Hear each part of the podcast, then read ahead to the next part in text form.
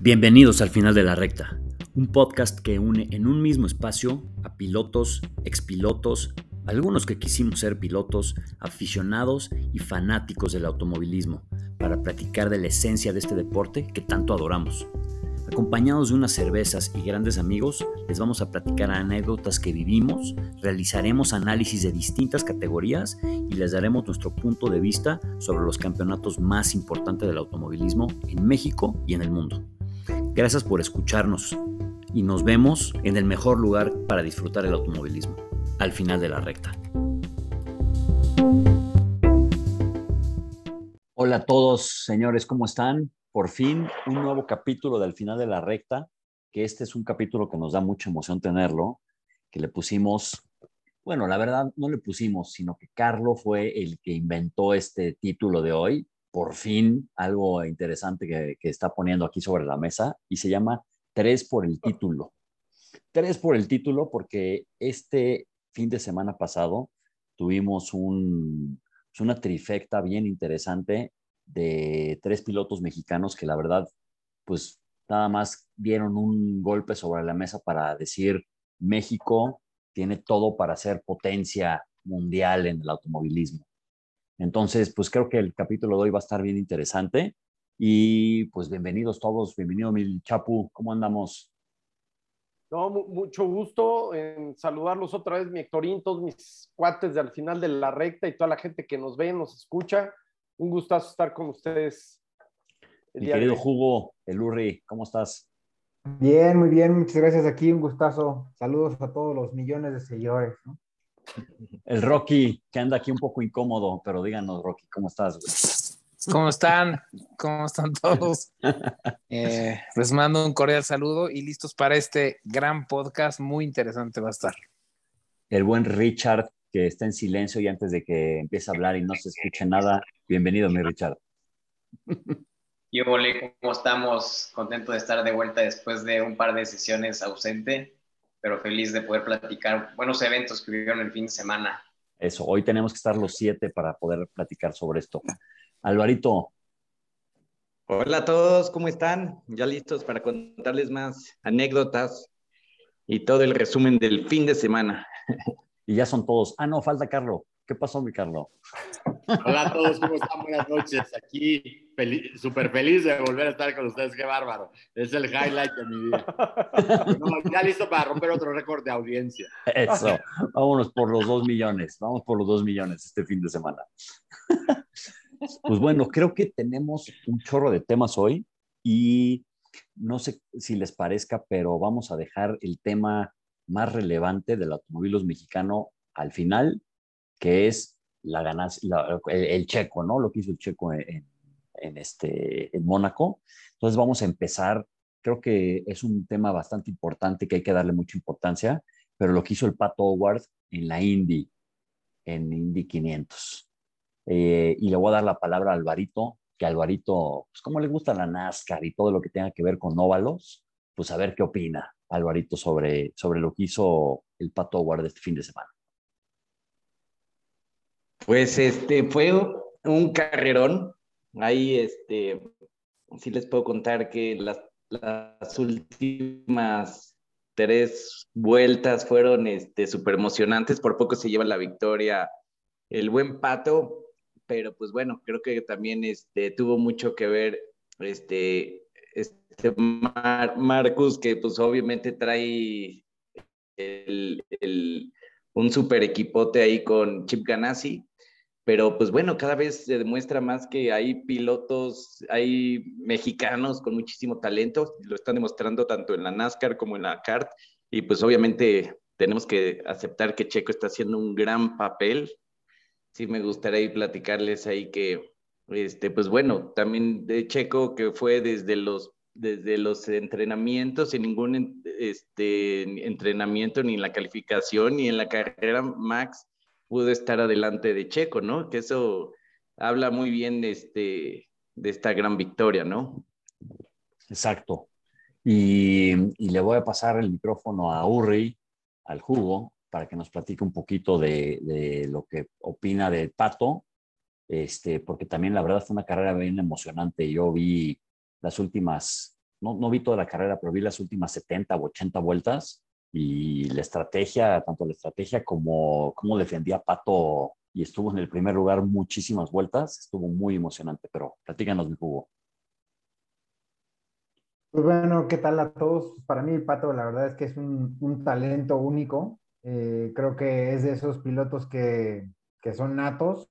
Eh, no sabemos que realmente McLaren Arrow no tiene la, la, misma estructura que puede tener Chip Ganassi o Penske.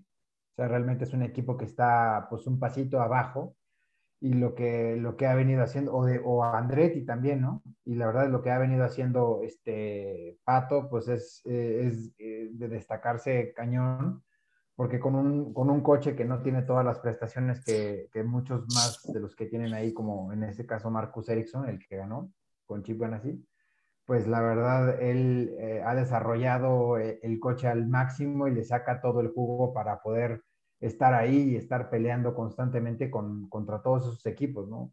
Tanto lo que hizo la temporada pasada, realmente este, le ganan igual a Alex Palou con, con Chip Ganassi, y lo que ha estado haciendo esta temporada, pues es, es, es digno de, de, alguien que tiene un talento pues, mucho más allá de, de, de, sus demás competidores. La verdad es que, que yo pienso que sí podría llegar hasta la Fórmula 1 se le escapó esta, esta carrera o se hubiera sido hasta un, un, trampolín un poquito más, más fuerte para, para hacerlo este, llegar, pero sin duda creo que se está planeando que pueda probar para México, es lo que yo he estado escuchando, que eso lo tiene que decidir Andreas Seidel, pero Zach Brown, pues ahí, lo, ahí fue de hecho a la carrera a padrinarlo, ahí estuvo toda la carrera este, pensando en que podrían, en que podrían ganar por lo, por lo que tenía el pato, ¿no? La verdad, entonces, pues sí, yo, yo este, estoy muy confiado de que si pudiera llegar a Fórmula 1, tiene el talento. Y de que si se quedara en Indy, sin duda alguna tenemos un mexicano que estará ganando carreras constantemente y que pudiera, este, pues hasta ganar el campeonato si, si, si tuviera la, la, la, las herramientas que tienen a lo mejor los equipos más grandes, ¿no? Y como, y como ya dijiste esa polémica o generas esa polémica, mi, mi, jugo, le voy a decir al Rocky, que es fan del Doctor Sonrisas, de Richardo, pues que se cuide, ¿no, mi Rocky? Porque ahí viene el pato. Sí, así es. Y digo, bueno, pues ya prácticamente Urriza no nos dejó eh, algo de información para platicarles acerca de Pato Ward, ¿no? Nada más creo que faltó la, la cartilla de vacunación pero sí, yo creo que, digo, prácticamente hizo un gran resumen Urriza, pero sí es digno de destacar lo que hace Pato Ward. Eh, estuvo liderando las cerca de 50 vueltas y creo que en la última vuelta, si se hubiera esperado en la segunda curva, probablemente hubiera succionado mejor y hubiera ganado. Este, pero bueno, se, se dice fácil desde aquí, desde, lo, desde la desde tele. La comodidad de tu cama. Sí, como ahorita. Pero sí, o sea, de verdad, algo tiene Pato Ward, o sea, tiene un ADN diferente, a tal grado que pues, Zach Brown, el director de McLaren, ¿no? En lugar de estar en la catedral presenciando la carrera de Fórmula 1 en Mónaco, estuvo en Indianápolis, ¿no? Y yo creo que estaba viendo principalmente a Pato Ward y no a Juan Pablo Montoya. Entonces, pues sí, la verdad hay que echarle el ojo, ojalá pues tenga las oportunidades, porque para llegar a la Fórmula 1 no solo tiene que ver el talento, y creo que va por muy, muy buen camino. Y bueno, pues Daniel Suárez, pues ya tiene sus añitos ahí en la NASCAR y creo que pues también es un gran piloto que no tiene tanta pues mercadotecnia o estrategia mediática, ¿no? En México, pero también es un gran, gran piloto donde le está compitiendo pues a todos los americanos, ¿no? Eh, que ahí, de cierta forma, la NASCAR es un poquito clasista y pues ahí anda, ahí anda compitiendo y, y creo que es, pues puede llegar, también llegar a ser campeón de, de la NASCAR. Y bueno, pues Checo, lo, si quieren lo dejamos al rato. Y pues es nada. El, es el tema calientito, ahorita lo vamos a tocar. Mi chapu, ¿qué, qué le falta al pato, güey, para que saque, saque al doctor Sonrisas, güey? Bueno, yo, yo, yo voy a decir una cosa que, que, espero que luego digan que se dijo aquí primero en, al final de la recta. Eh, Pato va a ser el piloto de McLaren por lo menos el viernes en el Gran Premio de México. Buenísimo. Wow. ¿Eh? Yo creo que no tardan en, en decirlo. Eh, creo que se lo ha ganado el pato. Siento que para McLaren, para. Ya, ya ven que un, rato estuvo Oxo en el coche de McLaren. Yo estoy casi seguro que lo veremos a Pato por lo menos este año y creo que sería un hitazo para Fórmula 1, para todo el mundo, tenerlo el viernes. Y yo creo que sí lo van a subir eh, pronto al, al, buen Pato. O sea, no, no, no esta temporada en cuestión full time, pero creo que el Pato se está poniendo en el lugar indicado y, y se están alineando como todo. Eh, Richardo pues, no ha dado los resultados y el Pato sí tiene algo especial. Creo que el Pato no es porque sea mexicano, eh, pero eh, es el mejor piloto de, de Indy. O sea, no está en el mejor equipo y está, está peleando con los mejores. O sea, no. Eh, yo te lo apuesto que si ahorita lo pudiera firmar Pence, que lo pudiera firmar eh, Ganassi, lo firmaban. Claro. Y, Pero bueno, y- es, de acuerdo. Y Carlos, ¿tú cómo ves también el, el tema de, del pato? O sea, sí tiene, como, como dijeron, un ADN distinto. Desde que lo ves piloteando, dices, "Puta, este güey trae todo, ¿no? Entonces, este, híjole, creo que en la, esta Indy 500 volvió a reafirmar eso de, no, no es de que tenga suerte, sino es que los tengo bien puestos. Pero, pues, ¿qué opinas, mi estimado? Yo concuerdo con casi todo lo que han dicho. La verdad es que creo que es un piloto que, aparte de tener un buen talento, ha ido creciendo con los años. Hace como, como cuatro años, si no me equivoco, hizo una prueba. No, de hecho, corrió una carrera en F2. Creo que fue en Bélgica, creo que fue en Spa y le fue muy mal. Creo que quedó, la primera carrera quedó en último y la segunda carrera quedó adelante de tres o cuatro pilotos. Y él mismo admitió que que le había ido muy mal, que prácticamente dijo que lo habían destruido. Si no me, si no me equivoco, eso fue, esas fueron sus palabras. Entonces, obviamente, mira, para te, llegar a, a, F2 o a, o a la carta, o la Fórmula 1, tienes que tener un talento. Y eso nos habla de que él ha trabajado todos estos años. Yo creo que sí, coincido con, con lo que dicen ahorita, es el mejor piloto de la, de la Indy. Y yo creo que Zach Brown lo quiere en el equipo de Fórmula 1 yo estoy seguro que en, un futuro va a estar en McLaren. Si ganara el título de la, de la Indy, sería ya el boleto seguro a la Fórmula 1, por lo menos este año, ¿no? Esperemos que lo logre. Yo creo que tiene el talento para, para lograrlo. Esperemos que el equipo le dé las armas, ¿no? La victoria de las, de las 500 millas de Anápolis, pues prácticamente era de él. Marcus Ericsson tuvo mucha suerte en esa última bandera roja, pero estoy seguro que Pato puede ganar el título y ese que que sea su boleto a la Fórmula 1. Y si no lo gana, también yo creo que lo va a llevar Zach Brown. Económicamente le conviene a McLaren, le conviene a la Fórmula 1 tener otro piloto mexicano por el momento que está viviendo. Totalmente yo creo. de acuerdo. Totalmente Ya, de acuerdo. y, ya, y ya se subió en Fórmula 1, ¿no? ¿Pintó? Sí, corrió en Ya. Abu Dhabi. Abu en la- Dhabi. en la- pasado, y fue primer lugar el, el primer día de prácticas. Y antes claro. ya se había subido, ya se había subido a un Red Bull, no sé si se acuerdan. Él era piloto de Red Bull. De Exactamente. hecho, Red Bull lo patrocinó para que corriera algunas carreras de la Super Fórmula Nippon en Japón. Mm, Ah, eso no Él, sabía. él, él fue, eh, o sea, eh, estaba como piloto de Red Bull y ya después pasa a McLaren. Pasa McLaren. ¿Tú qué opinas, mi Richard? ¿Cómo ves al patito? Sí, yo igual, o sea, iba justo a mencionar lo que dijo ahorita del jugo, o sea, era piloto de Red Bull, creo que tuvo un par de oportunidades, yo creo que también tiene que ver que pues, no estaba completamente adaptado al coche, entonces quizás eso no fue como lo, lo ideal, pero también creo que se empiezan a alinear algunas cosas del lado de la Fórmula 1, lo que decían de Richardo, o sea, no es nada más que no esté dando resultados, sino que es uno de los pilotos mejor pagados de la Fórmula 1 también, entonces le está costando mucha lana a McLaren y no les está dando lo que ellos están buscando. Entonces, digo, quién sabe, ¿no? A lo mejor sí está muy aventurado decir que lo reemplace a él, pero por lo menos yo creo que podría llegar a ser ahorita un piloto de pruebas o algo así.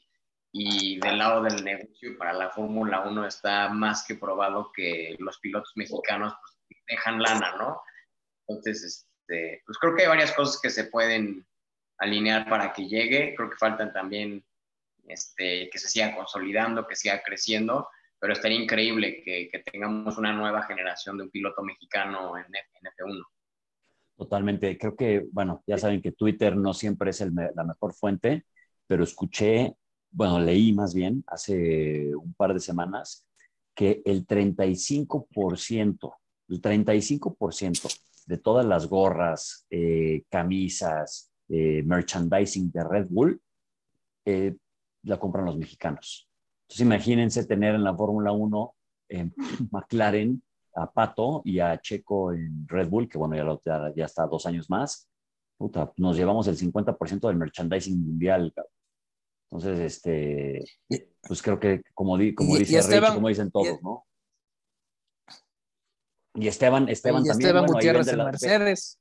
Exacto. Vende ahí sus gorras, ¿no? Que ya están desde el 2019, pero, pero bueno, todavía se venden. Oye, otro dato importante es que acuérdense, Pato es mitad gringo, mitad mexicano. Y acuérdense que ahora hay tres grandes premios en, Gringolandia, ¿no? Entonces, yo creo que también eso es medio atractivo, aunque no, no, corre con la bandera mexicana y todo, pero pues creo que, creo que sería un buen, un buen eh, Buen anzuelo. una buena adición a Fórmula 1, ¿no? Y ya ves que ahorita pues, todo es espectáculo para ellos y yo creo que se van a ir por el business. Sí, y, gran punto, mi chapo, porque sabemos que los gringos lo que más los mueve en decisiones es la lana. Entonces, pues el, el, no, no quiero decir la palabra laboratorio, pero los resultados que está dando Checo en cuestión de billete en, dentro de la Fórmula 1, los gringos yo creo que están babeando babeando, porque, o sea, yo no, no recuerdo, no sé si ustedes, yo creo que todos los que estamos aquí este, hemos ido a gran parte de los gran premios desde 86, desde, bueno, menos Rich, que Rich todavía no nació en el 86, pero, pero por ahí más o menos estaban, estaban todos los grandes premios, pero eh, ya se dieron cuenta que el checo, cuando activa al mexicano en cuestión de Fórmula 1, es una mina, una mina de oro. Entonces imagínense si van a dejar soltar una oportunidad como la del Pato que está reactivando otra vez la Indy eh, y, Daniel Suárez en la NASCAR, ¿no? Entonces, pues, pues con este, ahora sí, con este preámbulo, pues entramos al tema primordial de este, de este podcast, que es pues, el gran, gran, gran trabajo que hizo Checo en uno de los, híjole, digamos, de los circuitos más icónicos de la Fórmula 1, en donde, pues creo que el Checo también ha tenido mucha historia, ¿no? ¿Se acuerdan que, no recuerdo cuándo, la verdad no me acuerdo de la, de la, de la fecha, pero Checo tuvo un golpe muy, muy fuerte en Mónaco, eh, en donde pues se pudo, se pudo reactivar, por decirlo así, y perderle el miedo a Mónaco, y pues ahorita estamos viendo el resultado. Entonces, te paso, te paso el micrófono, mi chapu. ¿Cómo ves al Checo? ¿Qué, qué, qué, ¿Cuál es la dimensión de lo que hizo el Checo ahorita, este domingo, el domingo pasado? Pues mira, mira, yo, como dices, mi querido Pinto, eh, eh, Checo ha tenido eh, sus peores y mejores momentos en Mónaco. desde que ganó la GP2 ahí, que realmente eso, eso catapultó a Checo y creo que fue un golpe importante para que pudiera llegar a Fórmula 1 después de esa victoria en GP2 eh, con, con, Adax, eh, que, era Campos antes. Y, y, también, como dices, por otro lado, uno de sus peores golpes, ¿no? Y finalmente yo creo que todos los que hemos corrido sabemos que un piloto se ve, sobre todo después del primer buen guamazo, ¿no? Ahí, ahí, ahí, te ves de qué estás hecho. Y, y, creo que Checo hizo eh, este fin de semana, no, sé si lo presentía, fue un fin de semana muy místico porque llevaba el casco de Pedro Rodríguez, eh, venía de, un tema en, Barcelona muy injusto de haber tenido que dejar pasar a, a Verstappen y hizo lo que tenía que hacer desde las prácticas, estar adelante de su compañero. Y, y, creo que a diferencia de otras carreras que el equipo no ha estado, o sea, como que su crew no le ha ayudado en, el resultado final por malas eh, llamadas a pits o malas paradas, lo que sea. Este fin de semana creo que todos eh, los del coche 11 eh, ingeniero, mecánicos, todos hicieron un gran trabajo, ¿no? ¿no? No nada más el checo, porque también la llamada que le hacen al checo, ese undercut con las llantas, eh, para poner las llantas intermedias, fue fundamental para pasarse adelante los Ferraris. Luego los mantuvo, obviamente en, en Mónaco, sabes que cuando estás adelante, mientras no la cajetes, pues a menos que te pasen por arriba, ¿no? Y, creo que merecidísimo lo de Checo, eh, en condiciones difíciles arrancó bien y, creo que es un gran, gran resultado para, para Checo, para, para aspirar, como decían al principio del programa, eh, inclusive al campeonato. Claro. Y le voy a pasar aquí a Urriza el micrófono, pues porque Sabemos que Urriza tiene doble bandera aquí porque es chequista, pero también sus Ferraris estaban, era el pronóstico de que se iban a llevar Mónaco, ¿no? Y, Ferrari, híjole, varios, varios de aquí que estamos en el, en el chat dijimos la frase célebre, Ferrari, siendo Ferrari, perdió Mónaco. ¿Cómo ves, mi cubo? Sí, la verdad, y como lo he dicho ahí muchas veces, creo que mientras Ferrari esté manejada por los italianos, la verdad es que siempre vamos a estar, este, los que le, le vamos a Ferrari siempre vamos a estar sujetos a que pase cualquier tipo de cosa como la que pasó el, domingo. La verdad es que el error que, le hacen a Leclerc, pues sí, este, es, imperdonable. Digo, qué bueno por, por, lo que pasó y que al final de cuentas acabó siendo para, inclinado para Checo. Pero, pero realmente, pues, este, Ferrari si sigue cometiendo esos errores con el coche que tiene, pues es imperdonable, ¿no? O sea, todo el trabajo que lograron hacer ahora y ahorita estar en ese lugar donde tenían una ventaja de creo que 40, 40 y tantos puntos con Leclerc, que ahorita ya están abajo de eso, les dieron la vuelta en cuatro carreras. Es, la verdad es increíble que, un equipo de esa línea y con, esa cantidad de ingenieros y de gente que tenga ahí se, lo permita, ¿no? Y, y, la verdad, pues me quedo con un comentario de Juan Pablo Montoya de la carrera pasada de Barcelona, donde dijo, bueno, si Checo quiere estar adelante, tiene que ser más rápido. Y eso fue lo que hizo todo el fin de semana en Mónaco. Yo creo que el mejor checo es el que está bajo presión. Siempre que está como que mucho más presionado, es cuando le sale ese plus que todo el mundo quiere ver y, es cuando destaca, ¿no? Entonces realmente hizo lo que tenía que hacer, ser más rápido que Max.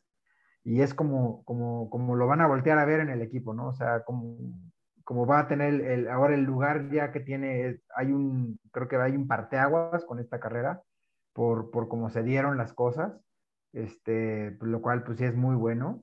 Eh, ahora veamos qué tanto, como decíamos antes de entrar al podcast, pues qué tanto dura la luna de miel con, con Verstappen, ¿no? Entonces, este, esa va a ser la bronca, ¿no? Ahora también, a ver, yo les voy a dar un comentario. Checo se vio extremadamente inteligente en Mónaco porque él sabe que Mónaco no es una pista de Max. O sea, Max nunca ha tenido buenos resultados en Mónaco. Y después de que, como dijo Chapu, que viene de esta polémica de que, de que lo dejan pasar y se arman, se calientan las redes sociales y todo el mundo diciendo que, este, que es el segundón y todo el rollo, creo que Checo lo vio de una manera muy inteligente, conectando el, el comentario que dice el jugo, es él trabaja muy bien bajo presión, o sea, Checo es, saca, cuando hay presión, jala bien, cuando todas las circunstancias están este, cómodas, la caga en todos lados, la verdad. Hay que ser sinceros también. Y, eh, y dio un manotazo en el mejor momento, donde sabiendo que, es, que el campeón del mundo y el mejor piloto desde mi punto de vista de los últimos 10 años, que es Max, lo agarró en su pista más débil. Entonces, puta, la verdad fue, fue una jugada bien, bien interesante del checo en ese, en ese aspecto, ¿no? Entonces, pues le voy a pasar el teléfono a Carlo para que nos platique su opinión sobre el checo en Mónaco y qué viene, ¿no? O sea, qué es, qué es lo que él pronostica del futuro de Checo después de este, de este gran resultado. Micrófono. Estás en mute, Carolo. Ah, ya, ya, perdón, perdón, perdón, perdón, No, la verdad es que me dio mucho gusto, ¿eh? Nunca pensé, nunca pensé que Checo fuera a ganar Mónaco. Nunca. Ni el día de la carrera, ni hace un año, ni hace tres, ni cuando la Fórmula 1. Nunca lo pensé. La verdad, mi respeto es que buena onda que lo ganó como mexicano, como piloto, creo que se lo merece con el trabajo. Es un piloto que ha crecido muchísimo también a lo largo de cada año. Yo creo que cada año tenemos un, un mejor Checo Pérez en la Fórmula 1. Ahorita sí, yo creo que está en su prime. Espero que siga mejorando para el próximo año y el que sigue. Y bueno, obviamente, pues sí, Ferrari tuvo una contribución, ¿no? Ahí. Pero pues bueno, de Ferrari no podemos esperar mucho. Los años de Schumacher, sabemos que estaba ahí Ross Brown, que es inglés, que era el que hacía las tácticas. Sabemos que estaba Jean Todt, que era el jefe de equipo, que es francés. Francés. Pues, de alguna forma había otras, otro, otro tipo de mentalidad, no solamente la italiana, ¿no? Que no digo que la mentalidad italiana sea mala, sino que muchas veces cometen errores difíciles de querer, ¿no? Un poco infantiles. Tenían todo para hacer el 1-2, pero bueno, las circunstancias no se les dieron. Eh, espero que Checo siga ganando carreras. Es cierto que, que sí, la mayoría de las carreras había estado dos, tres décimas atrás de Verstappen, no solo este año, sino también el pasado. Pero bueno, esperemos que, que, esté así. Este, este fin de semana fue más rápido no solo que Verstappen, sino más rápido que, que, también los dos Ferrari en la mayoría de las pruebas hasta que llegó la calificación. Pero bueno, esperemos. Yo creo, yo creo que este año va a ganar Verstappen. Pero bueno, si gana Checo sería una muy buena sorpresa, la verdad. Me daría mucho gusto que ganara un mexicano la Fórmula 1. ¿Cómo ves, mi Rocky? El, pronóstico de, de Carolo, para que Checo sea campeón del mundo. Híjoles, Carolo. Este... Bueno, a ver, yo no dije que Checo iba a ser campeón de. Chepito, es que. Híjoles, Carolo, es que te, te pones de pecho, brother. Verstappen va a ganar el mundial, pero si Checo lo gana, sería una grata sorpresa. A ver, no, a ver, y, y lo estábamos platicando antes. No está descabellado. O sea, si, Nada, de, si claro. Verstappen tiene un problema grave en las últimas carreras, pues el, el, el, el, que trae el mejor coche para ser el candidato de campeón del mundo pues es Checo, es la verdad. Ahora, una, una cosa, ya ha tenido dos problemas en dos grandes premios Verstappen. Ya ha abandonado en dos grandes premios de lo que van. Y si no hubiera abandonado, llevaría más o menos unos 57 puntos de ventaja sobre Checo. Exacto. No sobre Leclerc, sino sobre Checo. Entonces, ese dato también es importante. De acuerdo, totalmente de acuerdo. Ahora sí, Aunque destrúyelo. también abandonó en... A Sí, sí, sí, sí, sí. sí. Estoy de acuerdo. Bueno, bueno, antes que nada, un paréntesis, porque aunque no lo crean, al final de la recta también tiene fans y tiene fieles seguidores. Y me pidieron un saludo. Dieguito Montes, te mandamos un saludo. Este, ojalá le digas a tus compañeritos de la secundaria y de la prepa que nos vean, ¿no? Te mandamos un cordial saludo y síguenos para que sepas de Fórmula 1. Y, Y y bueno. de, y de automovilismo en general, porque aquí sí le sabemos a todo. Exactamente. Saludos de parte de todos. Y bueno, pues platicando de Checo, digo yo, la verdad es que siempre eh, he tenido muchas dudas de Checo. Pues ganó en el, pues en la catedral, en el templo de los dioses, ya está dentro de pues una elite que pocas, pocos pilotos de Fórmula 1 pueden decir que hayan ganado Fórmula 1. Siempre se le ha dado, pues es el segundo podium que ha tenido en Fórmula 1. También no sé si recuerdan, hace, creo que fue en 2016, quedó en tercer lugar. Y este, y pues bueno, la verdad es que para mí en lo particular, muy bien Checo. Creo que ese es de esos pilotos que ha ido al contrario de una de un ciclo de vida de un piloto de Fórmula 1. Él empezó pues un piloto normal, un piloto eh, cumplidor, empezó a escalar, empezó a escalar y mientras más madurez ha tenido Checo, creo que ha sido mucho más sólido, ¿no? Y pues lo hemos, lo hemos visto con pilotos que a lo mejor Fernando Alonso, que pues ya al final de sus carreras pues van buscando equipos medios y aquí va al contrario, ¿no? Pues ya la verdad es que Checo ya es un piloto veterano, está en un equipo elite y pues la verdad peleando pues un campeonato mundial, ¿no? Y, lo que, y complementando un poco lo que dice Pinto, pues le agarra una rachita negativa, los fierros no tienen la verdad palabra, le agarra una racha negativa a Verstappen y de verdad estaría peleando el, el, campeonato checo de una manera ya muy sólida. Este, es bien, bien importante constatar eso. Y la verdad, creo que en la parrilla, el coche más confiable ahorita es el de Checo Pérez, porque también ahorita lo que acaba de decir Carlos, la confiabilidad que ha tenido el coche Verstappen ha sido no al 100%, y bueno, lo que ha dicho Urriza y Carlos de Ferrari, pues, pues ya está, está más decir algo más, ¿no? Pero pues sí fue grosero lo que hizo, hizo Ferrari. Ahora yo les quiero dejar una, una bombita ahí. Una bombita. ¿Qué porcentaje? Sí. ¿Qué porcentaje del equipo de Checo Pérez tuvo la responsabilidad para ganar este, esta victoria en Mónaco. Bien, bien, qué, buena, qué buen punto, ¿eh? Pues alto porcentaje, hasta sacaron ahí un, un, reportaje de una chava que se llama Helen Schmidt, que es la que hace las estrategias de Red Bull. Es una mujer y ella es la que está, o sea, la que tiene toda la, la, el data, pues, y la que está haciendo constantemente las diferentes estrategias para, para decir, métanla ahorita, este, hagan esto ahorita. E, ella es una, es clave para, para Red Bull, esa, esa chava. Pero para los dos coches. Sí. Pero digamos, pues digo, al final de cuentas, parte de la data que tienen es pues para el checo también, ¿no? O sea, ahorita es cuando tiene que entrar y es cuando lo meten. O sea, es que es impresionante ver la estrategia de Red Bull. O sea, si puedes volver a ver el Gran Premio otra vez, o sea, es, o sea esos güeyes juegan, pero al milímetro, o sea, y como que siento que los otros equipos, no el caso de Mercedes, por ejemplo, que es igual que Red Bull, que son así milimétricos, como que van mucho al tanteo y al feeling y dejan a lo mejor algo al piloto, pero Red Bull es, este, pues casi implacable, es difícil verles hacer una estrategia mala, ¿no? La verdad. Sí, sí, son grandes estrategas. ¿Cómo ves, Alvarito? No, y aparte, no, y aparte, cosa buena, y creo que Checo tiene todo a su favor, viene la pista que mejor se le da a Checo. Bakú. Que es, Bakú.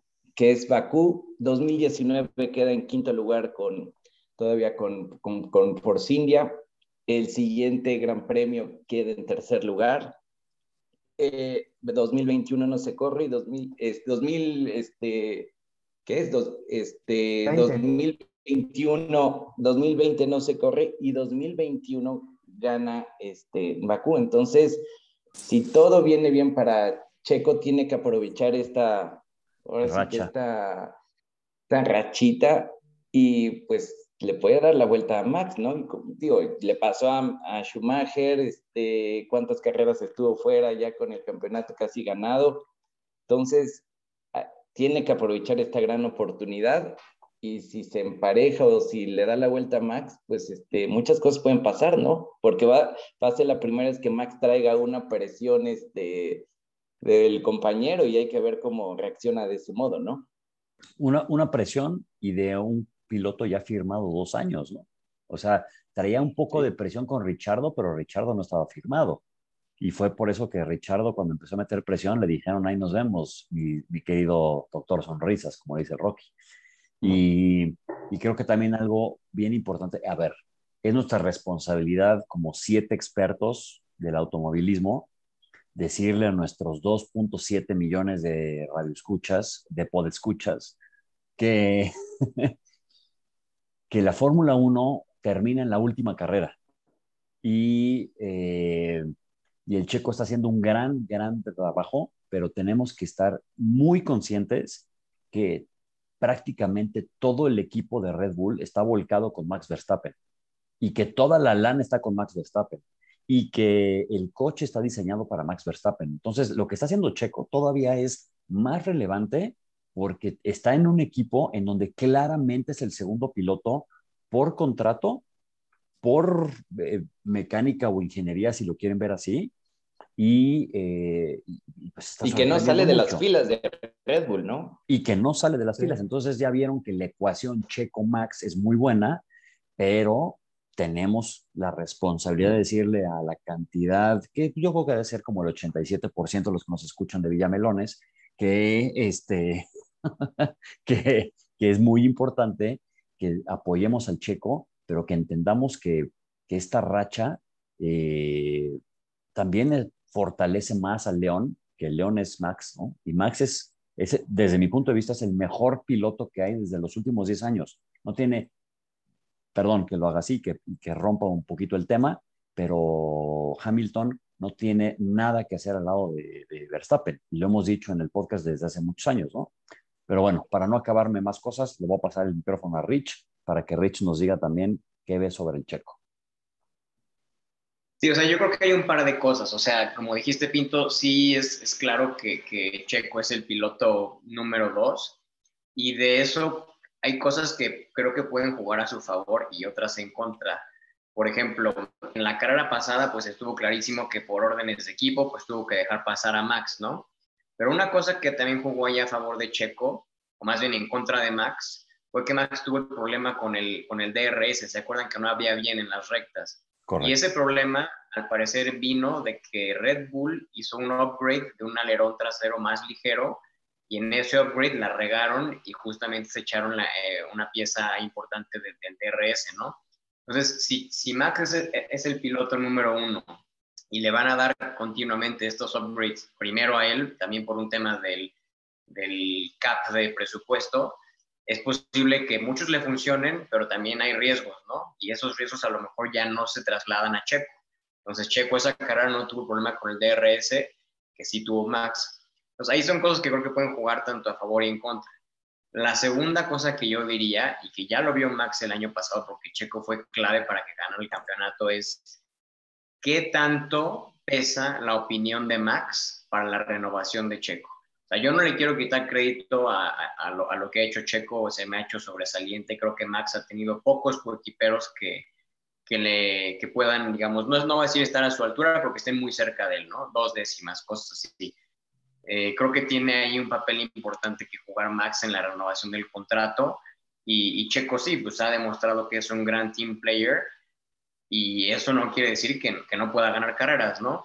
Yo también haría la pregunta, qué hubiera pasado en Mónaco si Leclerc hubiera ido en segundo y Sainz en cuarto, ¿no? Hubieran a lo mejor hecho algo para que Max pasara a Leclerc, porque aquí está claro, ¿no? Si Leclerc iba en cuarto y Max en tercero, pues Max iba a crecer la ventaja en puntos. Pero si la historia no hubiera sido así, hubiéramos visto a lo mejor otro team order o no sé, no es una pregunta a lo mejor polémica, digo, no, no para desacreditar el carrerón que hizo Checo y, la superestrategia de, Red Bull. Pero creo que hay cositas y obviamente ahorita pues Checo se mete en la pelea, nos gusta romancear con la idea de que pues puede ser campeón, que no digo que no lo pueda hacer, pero sí hay un claro favoritismo en el equipo y eso hay que como que tenerlo muy presente, ¿no? O sea, qué bueno que Checo esté ahí, qué bueno que lo renueven por dos años, me encanta que hayan pilotos mexicanos en Fórmula 1 Nada más sí creo que, creo que hay que ser mesurados con la expectativa que nos encanta generar cuando vemos un, poquito de luz, ¿no? Totalmente. Y, a ver, complementando tu dato, Rich. Checo está firmado dos años y aplaudimos y, lo, y decimos, wow, Red Bull firmó a Checo dos años. Max está firmado cinco. O sea, esa es la dimensión de la apuesta de Red Bull sobre Max Verstappen. O sea, saben que el mejor piloto del mundo y, que nadie ni siquiera se le puede acercar a, coquetearle a, Max Verstappen, es Red Bull. Entonces, sabe que hoy la mejor ecuación, y, yo aquí les, les, pongo esta, esta, esta pregunta ¿no? a todos. Yo me acuerdo cuando era el campeonato, cuando fue el campeonato de Rosberg, eh, que le ganó a Hamilton, eh, Red Bull dijo, ay, Pobre Toto, no tiene ni idea lo que es tener dos pilotos alfa y lo complicado que es tener dos pilotos alfa en la misma escudería. Eso es del pasado, como refiriéndose un poquito al tema Senna Prost, ¿no? Eh, y, creo que Red Bull siempre ha cuidado mucho eso y ha dicho, yo voy a tener un piloto alfa, que es el que va a, a ser el que dirige cómo le preparamos el coche y el que va a ser el campeón del mundo y vamos a tener un segundo piloto que nos tiene que ayudar a ser el primer lugar del campeonato de constructores, pero entre ellos no pueden pelear el campeonato del mundo. Y, me acuerdo cuando, cuando pasó eso, como después Toto Wolf eh, le dijo a Christian Horner en una entrevista o en una de los de los entrevistas que vemos ahí por redes sociales, que dijo, la única cosa que le, que le agradezco a Christian Horner es que me haya dicho que yo no tengo que volver a contratar dos pilotos alfa. Entonces, como dice Rich, tenemos que tener bien alineadas las expectativas y si Checos lo firmaron dos años es porque Red Bull le está apostando a ser campeón del mundo como constructor en los próximos dos, tres años. Pero el objetivo de Red Bull es que Max le rompa el récord a Hamilton. Ahí se las aviento. Vas, mi, Sí, vas, por mi eso. Ah, bueno. Sí. Perdón, No, no, vas Alvarito, vas Alvarito. Vas Alvarito. Adelante, adelante. No, pues mira, justamente lo que dices, mi Pinto, es lo, lo que, por eso Richardo este, sale en ese entonces de Red Bull, porque sabía que Max, estando atrás, lo iban a dejar este, en el olvido y, y, y, y todas las oportunidades de ganar, pues iban a ser nulas, ¿no? Pero sí, bien ahí con tu punto. Y Weber, en su momento, o sea, acuérdense de Weber y Betel, y hubo una temporada de Weber que le estaba dando durísimo, cabrón. Durísimo, era mucho más rápido que Betel y le empezó a fallar el coche casualmente y salía encabronado y salió muy, muy enojado de, de Red Bull porque estaba ahí Betel, ¿no? Sabemos Pero, que Helmut Marco, ojo. sabemos que Helmut Marco tiene su niño favorito. güey. En su momento fue Betel, en este momento es Max. Y mientras Helmut esté al frente, eso no lo mueven. Perdón, mi jugo, te No, no, que, que, digo, al final de cuentas ya lo dijimos, o sea, es si, si por azares de, las, de la temporada se van dando situaciones donde él puede, donde el checo pueda estar arriba de Max y por los puntos o por cualquier situación que se pueda dar a lo largo de la temporada esté en posibilidades de ser campeón, así podría ser. Pero, pero sí, sin duda alguna hay que, eh, eh, ahora sí que los pies sobre la tierra es eso, que él, él va a estar para pelear por el campeonato. Lo que yo creo que sí tiene que ya plantearse ahorita el checo como el objetivo es ser subcampeón del mundo, sí o sí.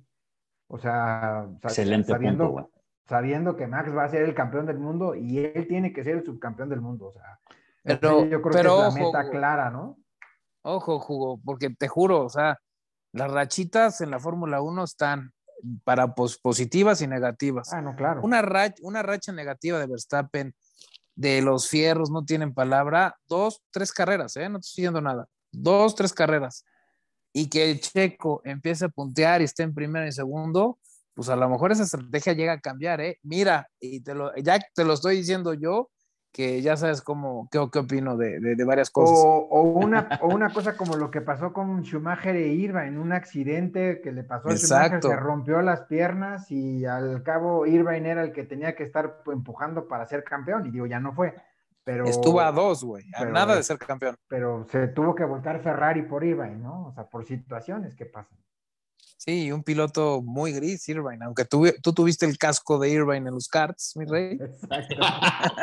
Todavía lo tengo por ahí, ¿eh? de hecho, ahora lo usa mi hijo. Yo pensé que era Irvine el que corría con nosotros, Carts, güey. No, era, era, era yo, Carolo. Entonces, entonces. Al- Alvarito tenía el casco de Alonso y nos llevas mintiendo, Carlos, no sé cuántos años que corriste contra Alonso, güey, pero corriste contra ya, Carlos. ya decía yo, Bárbaro. ya decía yo que porque estaba gordo Alonso de joven. Al contrario, el, ma- el marranito eras tú, mi estimado Carlito. Pues sí, excelente. Y, y la verdad, que, que, o sea, guarden este podcast, todos los que nos están escuchando, guarden este podcast porque es bien importante que no estamos diciendo que Checo no tiene el potencial para ser campeón del mundo, que es un mal piloto, nada, al revés. Es el mejor piloto latinoamericano que hay ahorita.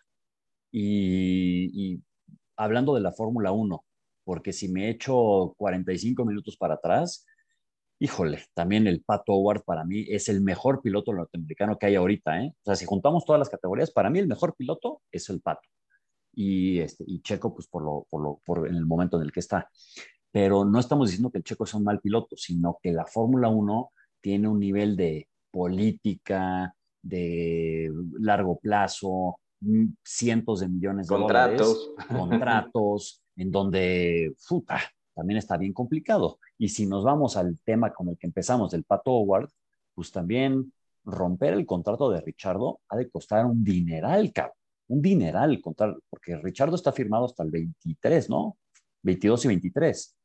Entonces, pues así también decir, este, no, van a bajar a, a Richardo y van a poner al Pato, pues les, les, puedo decir que más o menos van a costar unos 50, 60 millones de dólares hacer esa, esa decisión.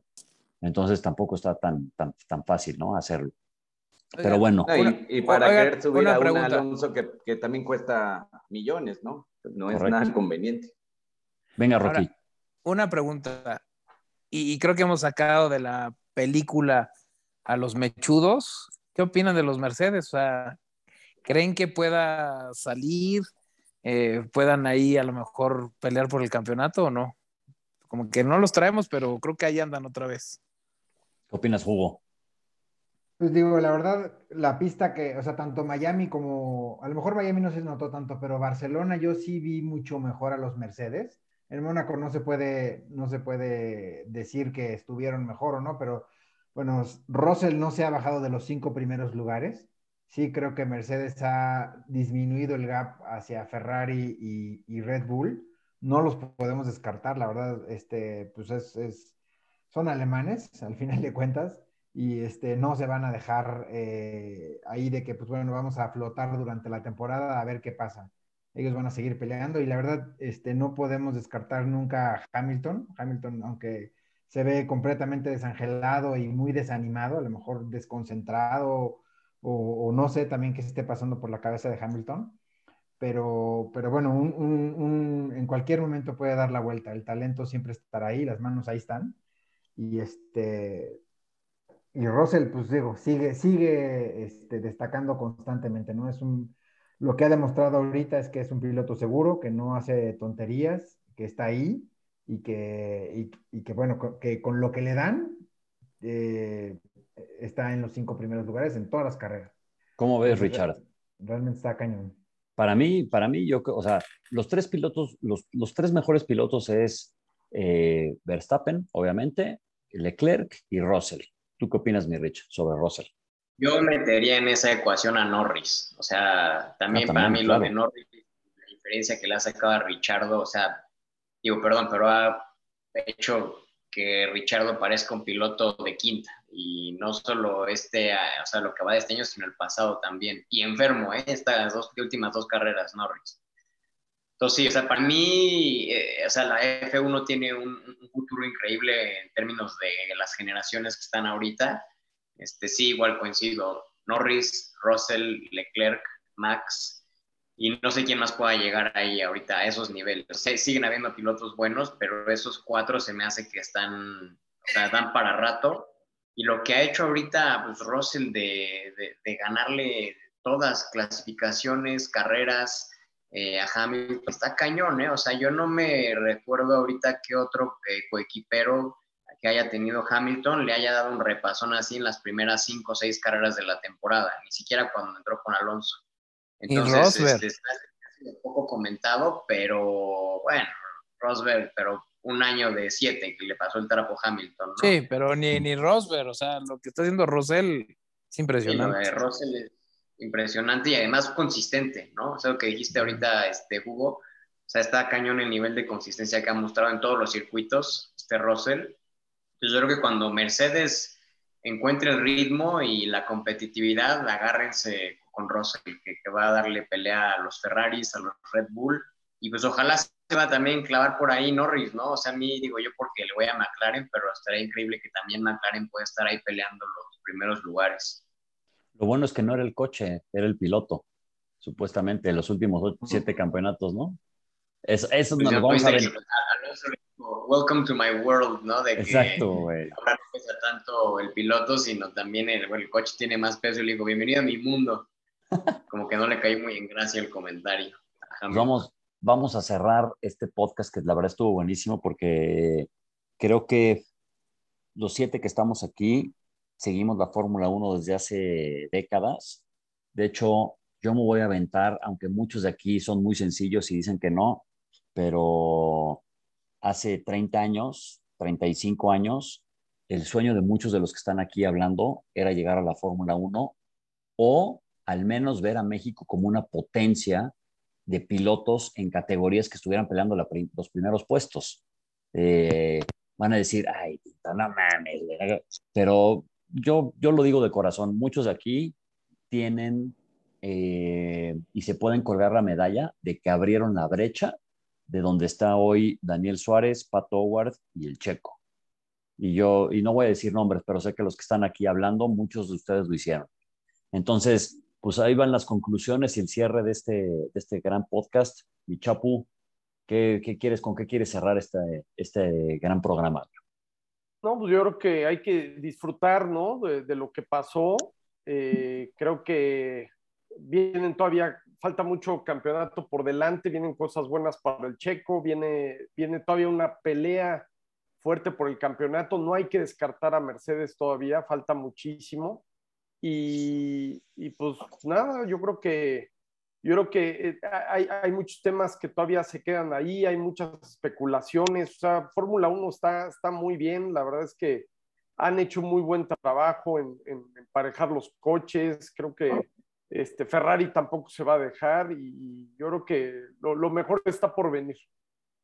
Sí, ya, ya, ya, se rompió ese dominio absurdo de, de Mercedes, afortunadamente. Afortunadamente para, para los que nos gustan la, las carreras y, y pues bueno, yo critiqué mucho estos cambios, la verdad creo que están siendo buenos. Sigo un poco triste con el tema de, de que no dejan correr mucho a los pilotos, pero ahorita se ve un poquito más que los dejan correr. Alvarito, conclusiones. Pues es que seguiremos este, viendo carreras muy interesantes. Cada vez se pone este, más parejo todo. Y eh, seguir, este,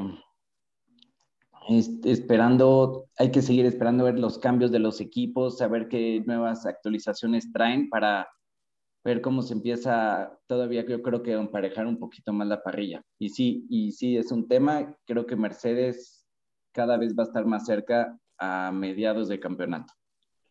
De acuerdo. Hugo, y te hago una pregunta para dar la conclusión.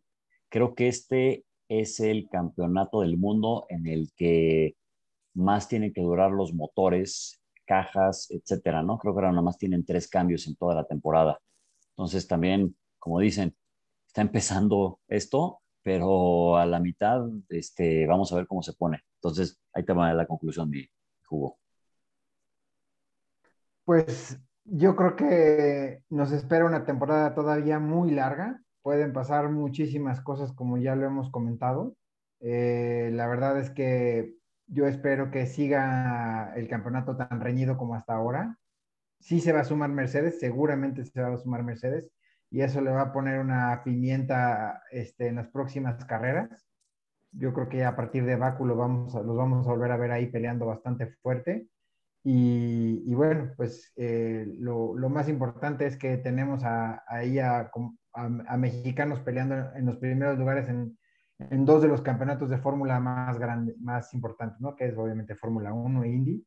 Y esperemos que, que sigan subiendo, ¿no?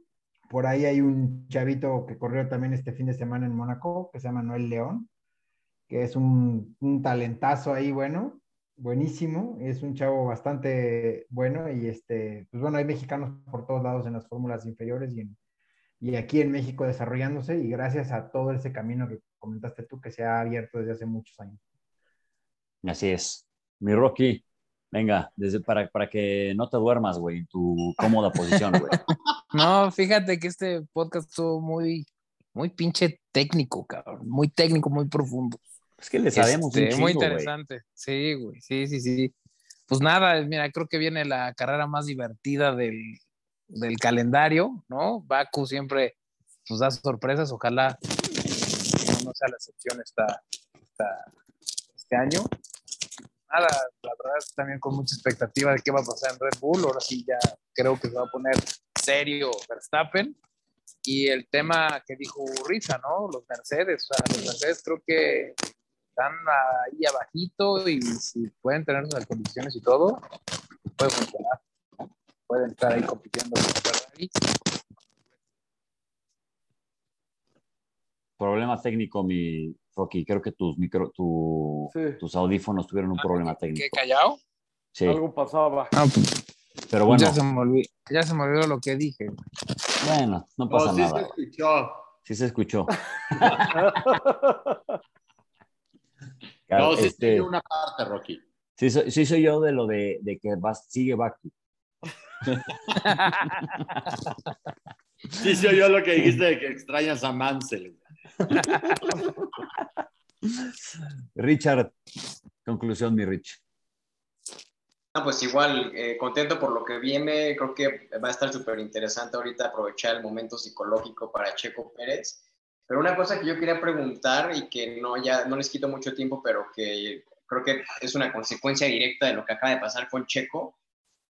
¿Qué va a pasar con Gasly? ¿Se queda en Red Bull? ¿Se va? ¿Se va a McLaren? ¿Qué onda? Rápido así. ¿Qué opinan todos? Yo pienso que es un candidato fuerte para ir a McLaren a reemplazar a Richardo. Le voy a pasar la primera respuesta a Carlito para que dé conclusiones, porque se está jeteando, que dé conclusión y que dé ese punto, y de ahí cada quien dice qué va a pasar con Gasly, y así cerramos. No, pues yo creo que Gasly va a seguir en la Fórmula 1, obviamente. No sé en qué equipo también. Haas quiere, el próximo año ya no quiere renovar a Schumacher. Ya lleva dos coches rotos en, en seis meses. Es lo que leí que ya no lo quieren renovar. Entonces va a haber lugares en, varios equipos. También se dice que Vettel va a salir de Aston Martin, que Alonso seguramente sale de Alpine. Pero pues bueno, vamos a ver. Yo creo que ahorita lo importante es que tenemos a, a como dijo Urriza, dos pilotos mexicanos en las categorías más importantes del automovilismo, que es la, la Indy y la Fórmula 1. Esperemos que puedan seguir dando buenos resultados y que puedan seguir peleando por el título, ¿no? De acuerdo. Pues sí, yo también creo que quitando todos los que ya están firmados, el piloto más calientito en cuestión de, que se lo van a empezar a pelear, yo creo que va a ser Gasly.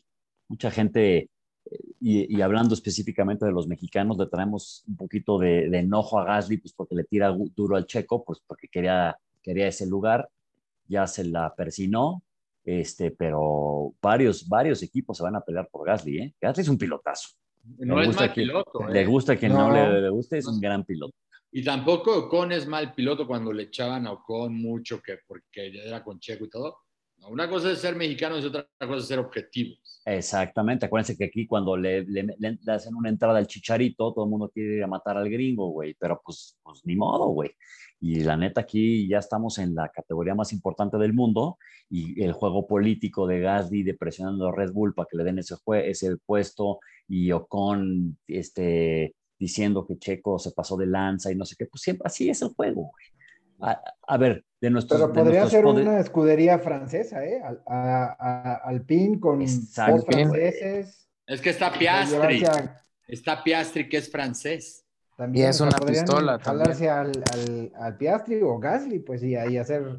A los franceses sí. les encanta hacer todo francés. Exacto, por eso no gana nada, ¿no? Pero qué bueno. Y Alonso, ¿qué va a pasar con Alonso, cabrón? ¿Se va Híjole. o no?